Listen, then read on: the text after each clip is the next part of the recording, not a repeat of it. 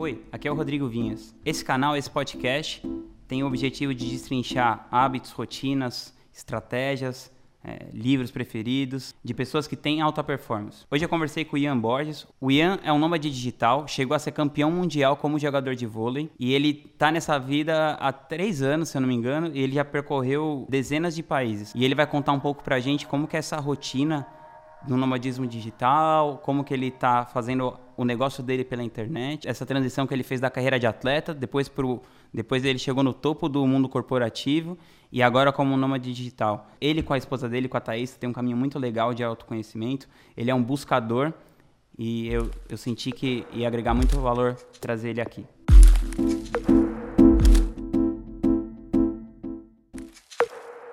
Fala, Ian, tudo bem? Fala, meu rei. Cara, é, eu queria que você contasse um pouco dessa transição aí de jogador de vôlei para o mundo corporativo, para nômade digital. Contar um pouco aí por quais países você já passou, qual foi, como que tem sido essa experiência e tal. Beleza. Então, minha primeira carreira foi jogador de vôlei de praia. Então, foi minha paixão e influenciado pelo meu pai. Então, dos 9 aos 21, foi algo que praticamente todos os dias do ano eu treinei, joguei e mesmo quando tinha férias, eu jogava, porque era o que eu amava. E isso durou esse tempo aí onde eu fui me descobrindo e uh, o vôlei foi me abrindo portas porque eu não tinha uma condição tão tranquila em casa, em termos de grana tal, e o vôlei foi me proporcionando fazer uma faculdade, ter alguns apoios aí que é, a galera brincava que parecia Fórmula 1, que meu short tinha um milhão de logos, eu não ganhava dinheiro, mas pelo menos não gastava dinheiro e não dava trabalho para os meus pais. E foi muito bom que eu consegui ser campeão mundial, fui várias vezes campeão brasileiro, é, jogava com a galera que foi campeão olímpica, aí o Bruno Smith, o Alisson, Pedro Souber e tal. Ah. Então foi uma, um ciclo da minha vida muito, muito legal, que eu não tenho nenhum arrependimento, sou muito grato por tudo que aconteceu zero frustração, porque quando eu vejo a galera aí que continuou, né, todo mundo conseguindo chegar ao topo, mas chegou um momento que eu comecei a me questionar e senti que tava, é, era necessário iniciar um novo ciclo. E esse ciclo, é, por que, que eu cheguei a essa conclusão? Eu olhava lá na frente e via, 0,1% conseguia se dar bem, o resto todo se dava muito mal ou acabava sendo técnico, é, abria uma escolinha tal, que eram coisas que não faziam sentido para mim. E aí, nesse momento, eu tinha outras paixões e resolvi seguir em frente com os estudos. E chegou um momento que eu estava levando os dois, mas para ser atleta de alta performance precisa 100% ou e voltar para a carreira dos estudos ali. Foi o que eu decidi. Então, terminei os estudos e fui seguir outro sonho que era trabalhar internacionalmente. Tá? Uhum. E isso a L'Oréal me proporcionou. Então, entrei lá. Depois de um ano e pouco estagiando, já tive a oportunidade de ir para a França. Aí fiquei quatro anos lá na França, que foi um puta aprendizado de vida. Porque Caramba, quatro anos. Exposto aí a todas as culturas do mundo, porque a L'Oréal é uma empresa bem é, diversa em termos de lá na sede, né, de trazer uhum. nacionalidade de todos os países. E isso foi muito rico para mim, para meu aprendizado profissional, de entender uma grande multinacional, as dinâmicas políticas e, e como e criando uma carreira corporativa. Então, fiquei 10 anos na L'Oréal. Caramba. E voltei para o Brasil para ajudar na transformação digital, estava todo mundo falando naquela época. Então, trabalhei na, na área de CMO, aí fui é, crescendo rápido, aí fiquei me tornei diretor de marketing digital e comunicação, lá com 28 anos. Então, é uma empresa que te permite rapidamente também uhum. assumir bastante responsabilidade. E estava com aquela vida redondaça, né? Todo mundo olhando, nossa, sucesso, novo, com um puta cargo, numa empresa legal, com, morando num lugar legal, tendo um carro legal. Só que foi um dia que uma, uma pergunta que uma coach me fez que mudou tudo de cabeça para baixo, que foi qual era o meu propósito de vida. E essa pergunta, essa palavra aí está muito banalizada agora, mas é algo que poucas pessoas realmente param, refletem e perguntam: o que, que faz sentido na minha vida? O que, que eu quero né, para minha vida? Porque você vai no piloto automático que a sociedade diz que é certo e errado, dos preconceitos e pré-julgamentos criados pela nossa educação, pela nossa família, pelos nossos amigos e uhum.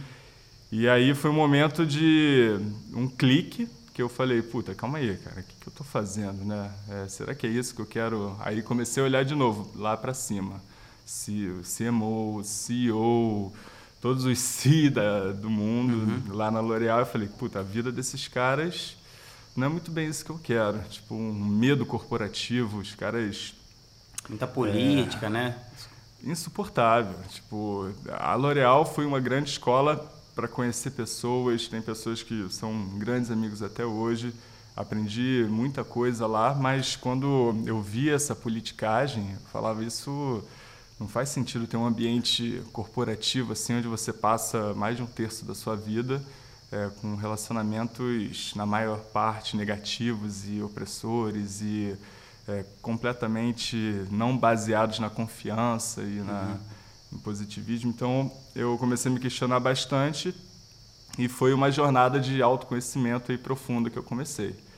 E aí, é, como qualquer jornada de autoconhecimento, muito livro, meditação entrou aí na minha vida, retiros e conversas e e nessa pegada é, as coisas foram ficando mais claras para mim. E eu comecei a entender, um dos primeiros livros que eu li nessa jornada aí foi o Sincronicidades, do Joseph Jaworski. E aí eu comecei a entender esse conceito também e brincar com ele, que é muito maneiro, quando você começa a entender que o universo vai abrindo portinhas para você, é uma conversa que você tem ali, é um tropeço que você dá ali, e isso tudo é, Jung é, estudou muito isso, essa questão da, das coincidências significativas, né? Então, uhum. nada é coincidência na vida. E aí eu comecei a ficar aberto para isso daí. E aí, numa viagem que eu fiz para para Playa del Carmen para visitar meu primo, o Rafael Lima, que você conhece, uhum. né, que estava morando lá como nome digital. Fui de férias e lá a gente trocando ideias sobre vida, negócios, família, tudo. Ele contou que estava desenvolvendo uma iniciativa com o Ricardo Semler, né, um grande empresário aí no Brasil, sim, sim. que é referência no futuro do trabalho, modelos organizacionais mais democráticos. Ele, aí ele estava falando, eu achei incrível, já conheci um pouco, mas não a, a fundo. E ele estava buscando alguém de marketing, perguntou se na L'Oréal eu conhecia alguém que estava interessado, tal. Eu falei, ó, oh, eu conheço alguém muito próximo de você que talvez esteja interessado. Aí ele, pô, jura quem? Eu, eu. Ele, caramba, incrível, tal, não fazia ideia. E aí, a partir desse momento, a gente começou a conversar ali, montar um pouco o que seria a visão desse negócio. E em alguns dias eu decidi, fiz a, o convencimento interno ali dos, dos prós, contras, e, e fez muito sentido para mim, porque eu sempre quis empreender, nunca tive coragem e talvez oportunidade como essa. E aí fiz a transição na minha cabeça, tive o suporte da Thaís, minha, minha noiva, em breve, algumas semanas, minha, minha esposa. E a partir daí voltei para a L'Oréal de férias, pedi demissão. A galera, ninguém entendia, né? Tipo, como assim? Você tá tudo certo, tal, talento, blá blá blá. Falei, não, cara, tem, tô vendo agora mais sentido no novo ciclo da minha vida. E iniciei esse ciclo é, um mês depois. A gente começou uma empresa que se chama Leadwise, é, focada é, em educação online de forma mais imersiva, é, diferente de learning. E a gente, é, dentro desse, desse tema do futuro do trabalho. E aí, a empresa nasceu 100% remota, me dando a liberdade de poder é, trabalhar de qualquer lugar do mundo. Então, o nomadismo digital apareceu na minha vida a Thaisa demorou uns seis meses também para fazer a transição na cabeça dela, na, na, na empresa que ela estava trabalhando. Ela pediu demissão e aí a gente começou a rodar o mundo. Então, nesses últimos anos, eu já visitei 61 países. Ah, é. a Thaisa deu uma rodada comigo também é, na maior parte deles e tem sido uma, uma experiência de vida incrível. De Quantos anos faz que vocês estão fazendo isso já? Quase três anos. Legal. E, e isso para a gente está sendo a maior escola da vida, né? Que quando você se bota numa imersão em países como Japão, Índia, completamente diferente da nossa cultura, da nossa zona de conforto, isso é onde a gente acredita que cresce mais, né? E isso tem trazido várias várias reflexões em relação a homeschooling no futuro para os nossos filhos, tal, porque a gente Nossa. quer levar a garotada nessa mesma pegada. É super possível, né? É mais difícil, né? Porque você envolve mais pessoinhas, mas é com certeza é um sonho nosso. E isso tem sido muito legal para conciliar trabalho e lazer, encontrar esse equilíbrio aí para minha vida, onde eu eu botei muita intenção em buscar é, os valores que são importantes para a minha vida, deixá-los mais presentes possível na, na, minha rotina, no meu dia a dia. E hoje são é, a liberdade, por exemplo, é algo fundamental para mim, que todas as decisões que eu faço hoje eu, eu vejo se estão comprometendo ou não, uhum. ou maximizando ou não minha liberdade. E liberdade é uma palavra muito ampla, né? Muito Sim. legal porque nessa liberdade geográfica. Isso é apenas um detalhe, né? Você ter liberdade financeira para não se preocupar em ter que pagar as contas, né? E, e conseguir assim se dedicar a coisas maiores. Liberdade de pensamentos, liberdade corporativa, liberdade de mindset, né? São uma, várias liberdades. Então, o valor liberdade para mim ficou muito claro. É, o outro, paixão e amor, né? Amor pelas pessoas que são importantes. Então, eu sei que você também tem essa intenção de sempre estar próximo e cultivando os relacionamentos que importam. Então a intencionalidade se tornou muito forte na minha vida. De eu no final tudo... a vida é sobre isso só, né? Exato. É só sobre relacionamento. É, o é resto o que... é todo acessório. Exatamente. Então isso ficou muito claro para mim, é, botar amor e paixão nos meus projetos, nos meus relacionamentos, em tudo que eu faço. O crescimento contínuo para mim é fundamental e a exploração. Então isso através da de leituras, através de experiências, através de vivências, através das viagens. Isso para mim me permite criar um, um, contexto onde eu consiga é, sempre é, é, desafiar os meus limites e, e, o que me leva a um outro valor também da da espiritualidade e da consciência, de eu sempre tentar me conhecer melhor e expandir é, a, a, minha consciência, porque quanto mais eu estudo, vejo coisas, eu vejo que não entendo porra nenhuma de nada. E é muito legal tentar se entender melhor, entender um pouco mais essa dinâmica aí no mundo do universo, né? Mas é isso que faz a sabedoria e tal, né? É, tem aquela história do, do Sócrates lá que eu que na Grécia um oráculo indicou que ele é, era o cara mais sábio de lá, né? Quando ele era bem novo. E ele chegou à conclusão que ele era o mais sábio porque ele era o único que sabia que não sabia porra nenhuma. Porque é. os outros todos achavam que sabiam Sabiam alguma pra caralho, coisa. Né? Então, é, isso por é. isso que ele era o considerado mais sábio, porque ele tinha a consciência que... Resume tudo, né? Que então... não sabia e tal. E falando nessa coisa de expansão da consciência, cara, tem um assunto que eu me interessa muito, a gente até já conversou um pouco, mas eu queria que você falasse aqui. É, você teve, se, se, você teve experiências ou com rituais é, xamânicos ou ancestrais ou com é, eu nem gosto de falar drogas assim porque eu, não gosto dessa palavra, mas com substâncias, com medicinas nativas, com psicodélicos. Se você teve experiências com, com esse tipo de coisa e como foi, se você puder dividir um pouquinho. Claro. Então, desde que eu comecei com a meditação, é, eu acho que isso me trouxe uma reconexão com a essência, que é algo que eu estou buscando cada vez mais, essa reconexão corpo, mente alma. E aí, numa, num período que a gente morou na Nova Zelândia, eu nessa tríade aí eu acrescentei natureza, porque eu estava completamente desconectado é, no sentido de consciência uhum. com a natureza. Então, eu participei de um evento lá de uma fellowship.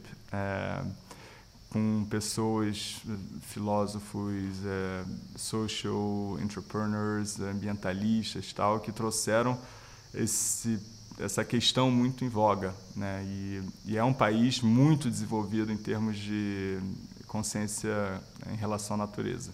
Lá, por exemplo, primeiro país que é, criou uma legislação protegendo uma, uma montanha então a montanha tem direitos humanos lá. Então Legal. se você tacar lixo, você pode ir para prisão na região. Caramba. Então é esse nível, né?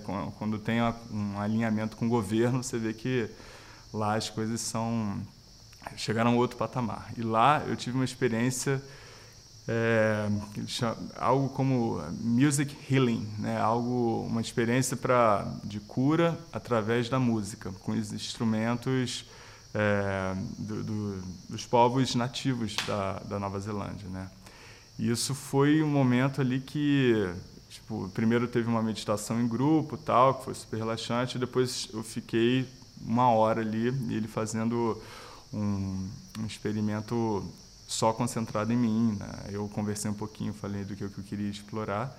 E isso foi muito louco, que me deu vários insights que eu saí dali, já tendo que escrever um monte de coisa, e me trouxe muita, muita clareza sobre um novo ciclo de projeto que eu ia trazer também na minha vida, que é essa questão do lifestyle hacking hoje, que eu estou explorando bastante e foi ali que, nessa viagem, ali, nessa imersão, que não foi nada que alterou minha percepção. Ou não teve assim expansão de consciência, especificamente. Exato. Ou teve? Teve bem interiorizada. Então não foi uhum. algo que eu abri o olho e via. Né, sem alucinações. Alucinações e tal, mas foi uma coisa que durante uma hora passou muito rápido. Eu não tive é, praticamente noção. Eu tive uma talvez uma perda da noção tempo e espaço aí, porque foi muito rápido, e acordei com coisas muito claras, de um ciclo dessa jornada do lifestyle hacking que de certa forma aconteceu na minha vida, está acontecendo. E aí dali eu já desenhei, é um método hoje que eu utilizo para mim e para pessoas que eu ajudo também. Então começa tudo por um, um, um questionamento. Então tudo na vida você tem que questionar o status quo e a partir daí te abre os olhos para visões diferentes do que você vinha sendo educado. Uhum. Depois um despertar, porque o questionamento te leva a acordar para um novo mundo e você começa a identificar e ver que esse mundo existe, tem histórias e tem coisas acontecendo. Então você fala, caramba, tem isso daqui, né? A partir daí te leva para a reconexão. Isso foi muito forte lá, de reconexão desse equilíbrio, mas de reconexão com a natureza também, porque nós não não é a natureza e o humano. Nós fazemos parte de uma coisa sim. só, né? é uma coisa única. E a gente tende muito a falar, ah, não, a natureza, né? Mas, tipo, a gente faz parte aqui, os animais. Não, nós somos animais também. Sim. Então, essa reconexão muito importante e vários novos rituais na vida para você é, conseguir manter essa reconexão com a essência e reconectar com o seu propósito, descobrir o seu propósito, arte, o que for, tal, missão.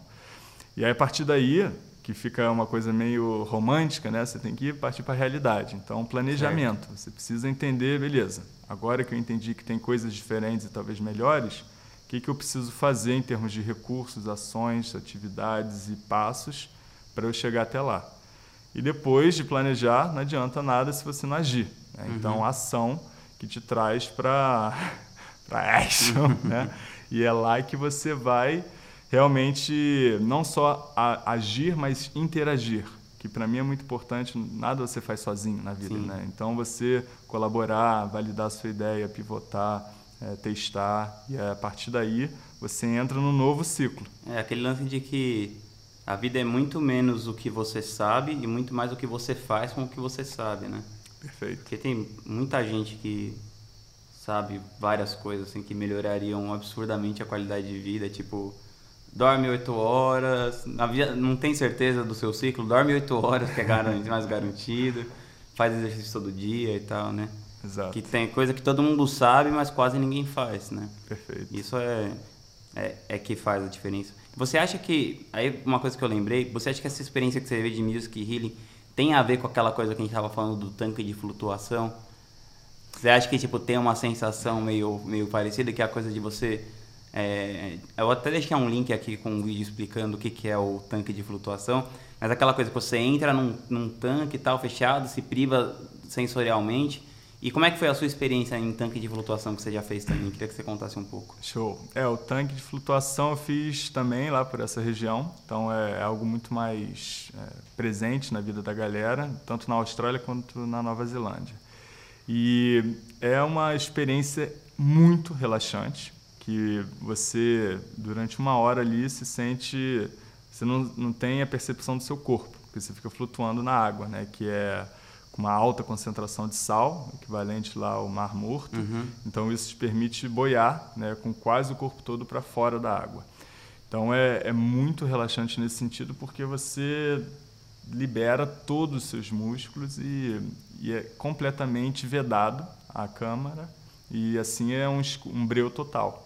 Então eu fiz três vezes. É, a primeira vez foi muito relaxante, é, ponto, porque eu fiquei o tempo todo de olhos fechados. Uhum. Então isso eu praticamente. É, você me deu essa dormi, dica aí quando é, eu fui, eu fiquei de olho aberto. Exato. E aí depois eu conversei com, com um cara, aí ele falou, ah, tenta para ter uma experiência um pouco mais alucinógena e tal, faz uhum. de olho aberto. Aí a próxima... É, né? só, só quando falar alucinógeno é mais a coisa de expansão da consciência. Isso, assim, é, você não toma Não de ficar loucão tal, assim, recreativamente. É, exato, tudo que a gente está falando aqui não é com o intuito de recreação, é. vou para rave, porra, vou alucinar. Loucão, é. é mais a questão de interiorizar e entender. E ter acesso a informações que estão no seu inconsciente, né? Exatamente. E aí a segunda foi bem mais legal, porque as coisas que apareciam era não era assim, não via pessoas, ou, é, exato, eram fractais, coisas meio afórmicas, disfórmicas que apareciam, surgiam, tal. E aí é legal você ter esse é, que é uma experiência meditativa também, né? Sim, então você sim. ter, é, tentar não racionalizar tudo que aparece ali, né? Deixar Simplesmente rolar. deixar rolar para depois fazer uma, uma digestão, uma, tentar trazer para talvez possíveis significados tal. E aí, né, na terceira vez foi mais intenso e acredito que seja assim, né? Quanto Conforme mais você, você faz, exato. Então uma só, eu acho que vai ser um efeito mais, mais relaxante, grande. né? uhum. mas você vai desenvolvendo músculo também, uma abertura.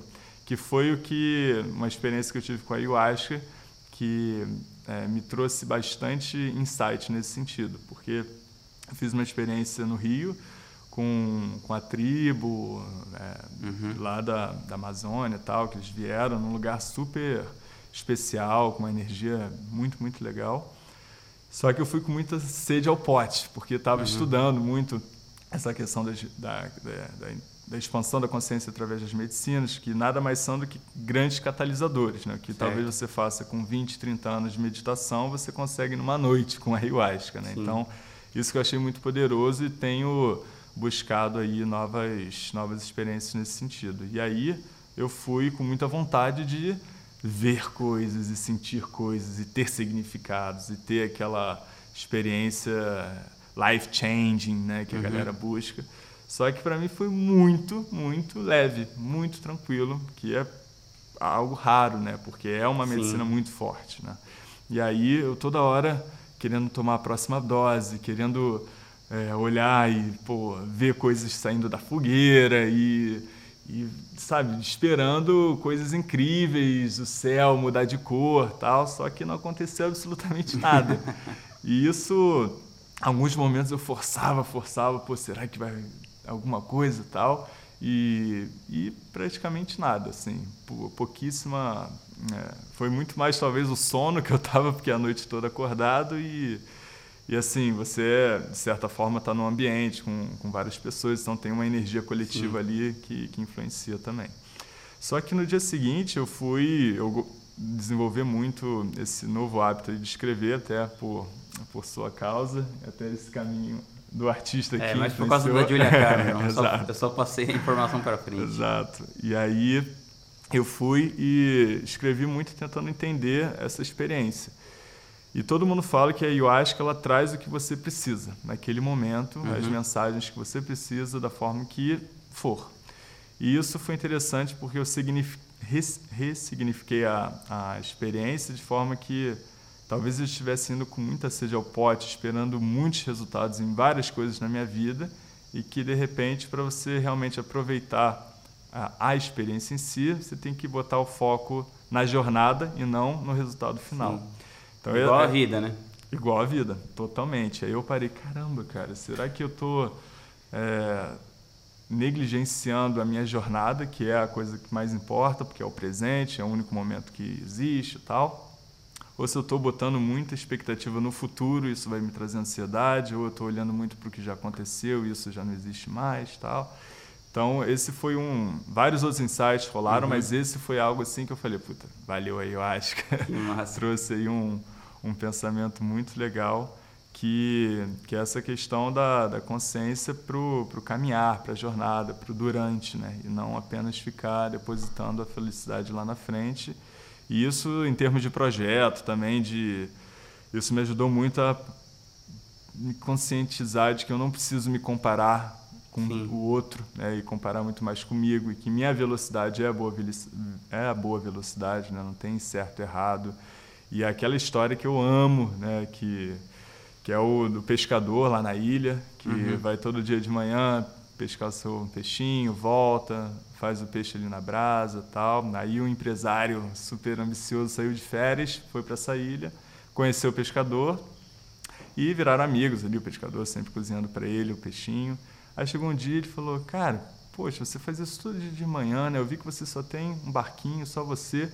Por que, que você não compra dois barcos e contrata começa gente, começa a expandir isso daí. Ele falou, pô, legal. É, e aí, depois?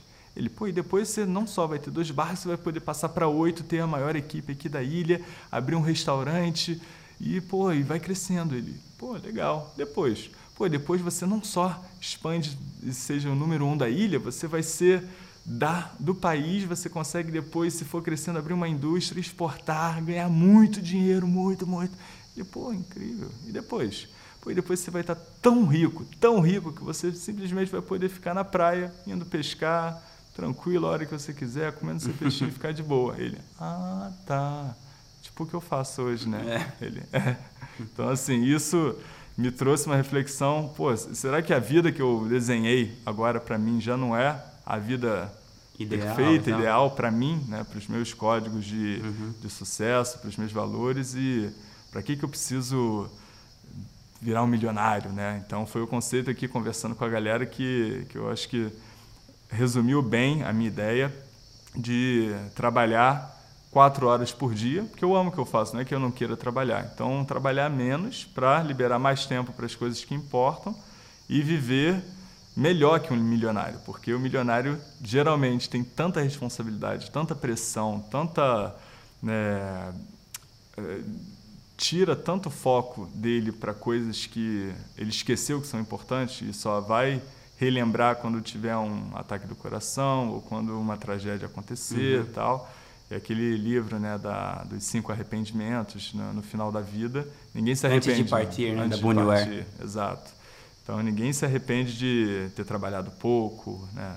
É o contrário disso. Então de ter ficado muito tempo com a família. Exatamente. São os cinco lá que giram em torno de saúde, relacionamento, né? São para mim a, visão de riqueza ficou muito clara para mim que é maximizar minha saúde, meus relacionamentos, minha liberdade, meu crescimento, né? A sabedoria e e a, a contribuição. Então para mim a contribuição também ficou muito presente na minha vida que era algo antes que eu não, talvez não, não me importasse tanto.